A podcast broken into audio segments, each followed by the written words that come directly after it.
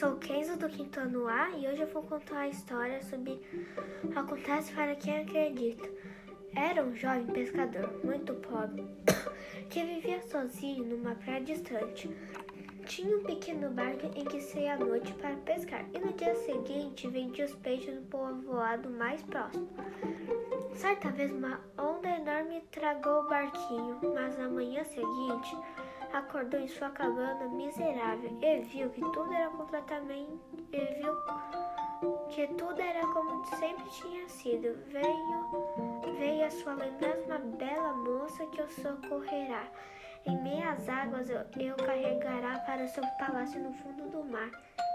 Nesse momento riu de si mesmo. Ele disse alto: Você sonhou com a mãe da água, foi só. Levantou-se para tomar água, sua garganta queimava de sede. Quando ergueu a caneca para beber, viu um anel brilhando em seu dedo. O que é isso? De repente lembrou-se de uma cerimônia em que receberá aquele anel no palácio do fundo do mar. Uma coisa dessa não podia ter acontecido, mas o anel continuava um mistério. Em seguida, sentiu uma dúvida terrível. E se estivesse morto? O jeito de se olhar no espelho, pois ouvirá contar que fantasmas não refletem imagens. Claro que era tão pobre que nem tinha espelho em casa. E se quando fosse vender peixe no povoado, se olhasse no espelho da barbearia? Será que tinha pescado alguma coisa? Só se lembrava daquela onda gigante que engolirá seu barco, correu até a praia e não viu o barco. Quem estava lá era a linda moça que o salvará na hora do naufrágio. Ela sorriu e disse: Você não quis ficar na minha casa, vim morar na sua, afinal agora somos casados. Disse isso e estendeu as mãos para ele. Ele viu então que usava um anel igual ao que brilhava em seu dedo. Respondeu: Venha! Caminharam abraçados e ao chegarem ao lugar onde ficava a cabana, ela não existia mais. Lá agora erguia-se um palácio. Havia gente entrando e saindo. A moça disse: É o meu povo das águas. De repente ele notou que estava vestindo com roupas luxuosas em vez dos trapos de antes.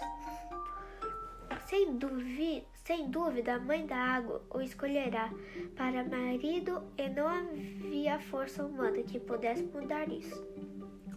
Viveram felizes por algum tempo, mas ele não tinha gostado de morar no palácio no fundo do mar.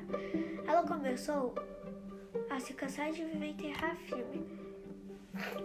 Ficava horas diante do mar rodeado por seu povo das águas, o palácio permanecerá abandonado.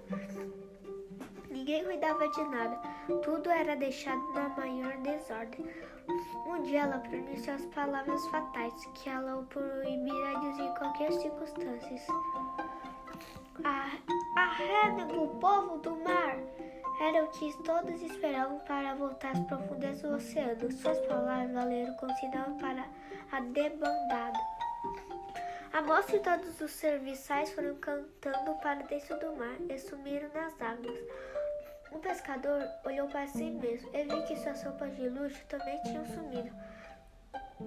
Estava outra vez vestido de trampo.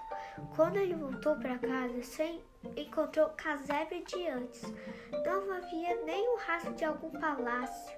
Ao entardecer, sentiu saudade da mãe da água e foi até a beira da praia. Lá estava seu velho barquinho, antes desaparecido. O pescador entrou nele e tomou o rumo do quebra-mar.